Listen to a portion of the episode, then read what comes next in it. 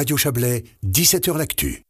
Après Daniel Koch, durant la première vague du printemps 2020, la figure de la lutte contre le Covid à la Confédération a été celle de Virginie Masseret, 56 ans, représentant l'OFSP, l'Office fédéral de la santé publique. La fribourgeoise quitte son poste courant mars. Elle sera directrice générale de la santé dans le canton de Vaud à partir du 1er avril. Médecin spécialisée en pédiatrie et infectiologie, Virginie Masseret travaille depuis 20 ans à la division des maladies transmissibles à l'Office fédéral de la santé publique. Elle s'est confiée à notre correspondant à Berne, Serge Jubin. Virginie Masseret, bonjour. Bonjour. Est-ce que vous aviez prévu, espéré qu'à votre départ, ben, ce soit en même temps aussi un peu la fin de la pandémie, la fin de la crise? Oui, j'ai un petit peu pensé. Je me suis dit, ah, le mois de mars, on arrive vraiment sur le printemps. Là, peut-être que en fait, ça va coïncider avec euh, la fin, en tout cas, d'une vague pandémique. On a vu Daniel Corr à la fin de la première vague, vous à la fin de la cinquième.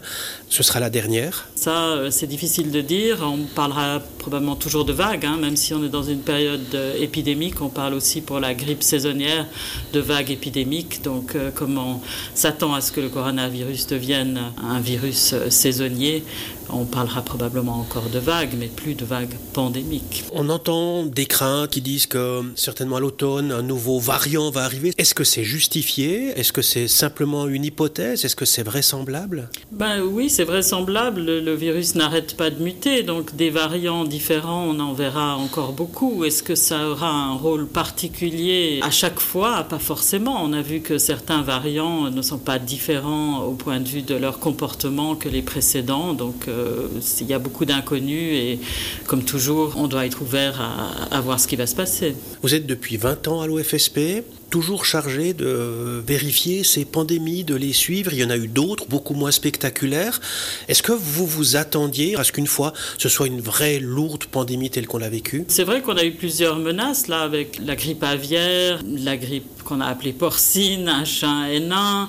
Et puis, effectivement, c'était des grosses menaces, mais finalement, ça ne s'est pas avéré. Donc, euh, on était toujours en train de préparer une pandémie. Si on prépare une pandémie, c'est ce qu'on s'attend à ce qu'elle puisse arriver, effectivement on s'y attendait. Par le passé, on a pu vous reprocher, à vous et à l'OFSP en général, d'un peu surréagir.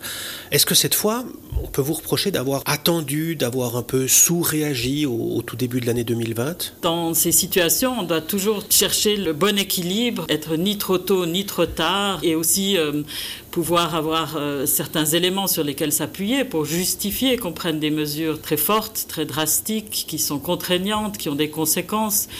Personnellement, je pense qu'on a réussi à trouver un peu le bon équilibre, même si parfois on a peut-être été un peu trop tardif ou peut-être un peu trop fort, mais dans l'ensemble, on peut dire que c'était assez équilibré. Maintenant que vous allez partir, vous pouvez nous dire, est-ce qu'au début, on a manqué de masque et du coup, on n'a pas recommandé de le porter? On peut pas dire ça, mais c'est vrai qu'à tout point de vue, on doit faire avec les moyens qu'on a. Au début, on n'avait pas de tests, par exemple, très peu de tests, donc on a dû faire avec peu de tests. Et puis, quand on en a eu plus, et puis quand on a commencé à développer euh, nos connaissances et, donc des stratégies aussi d'utilisation du test à large échelle, on a utilisé beaucoup plus de tests.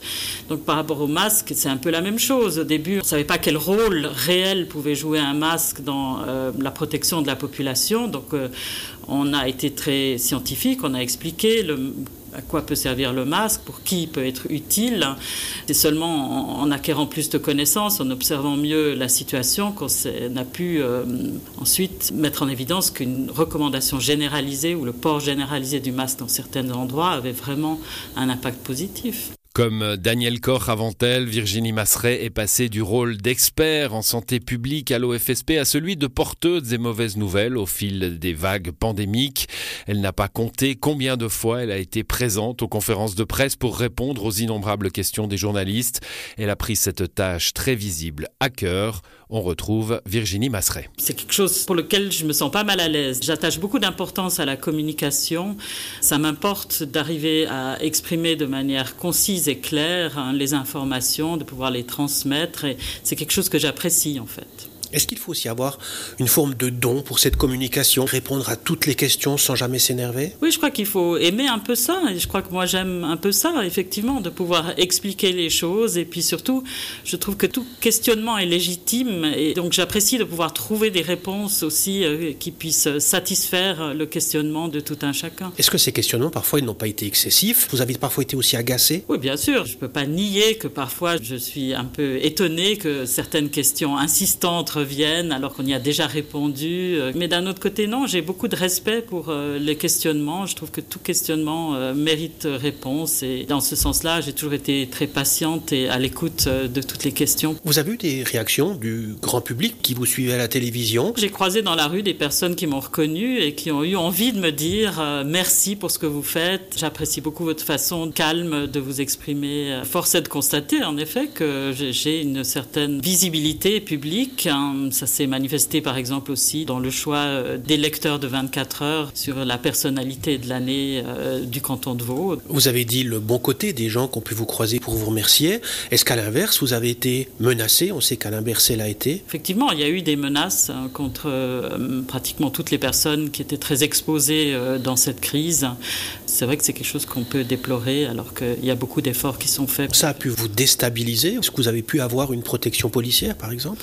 Je ne me suis pas laissé déstabiliser par ça. En effet, je pense que ça reste des personnes isolées qui ont ce comportement agressif. Donc, euh, je ne me suis pas laissé déstabiliser. Si à l'heure du bilan, vous deviez vous mettre une note de 1 à 10 C'est délicat de s'auto-évaluer ainsi, mais euh, je mettrais un 8 aux activités de la Confédération et des cantons et de toutes les autorités et de tous euh, les spécialistes. Je prends en compte toujours les critiques. Je pense que c'est important d'en tenir compte, mais j'ai quand même toujours l'impression que c'est vraiment une minorité qui est très critique.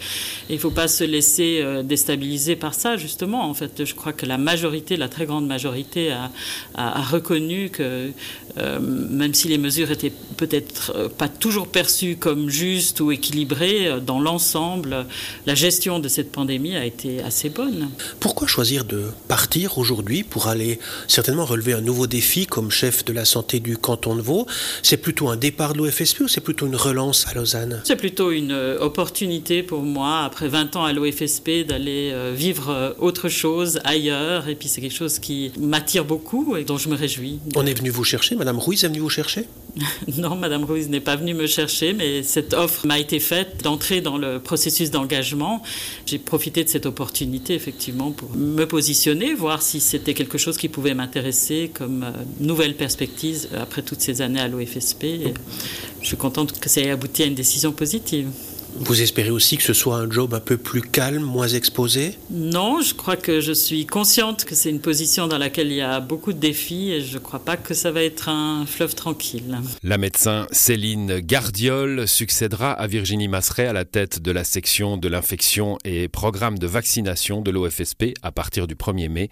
Céline Gardiol était l'adjointe de Virginie Masseret. Et c'est la fin de cette émission pour ce soir et pour cette semaine. Excellente soirée, excellent week-end à vous.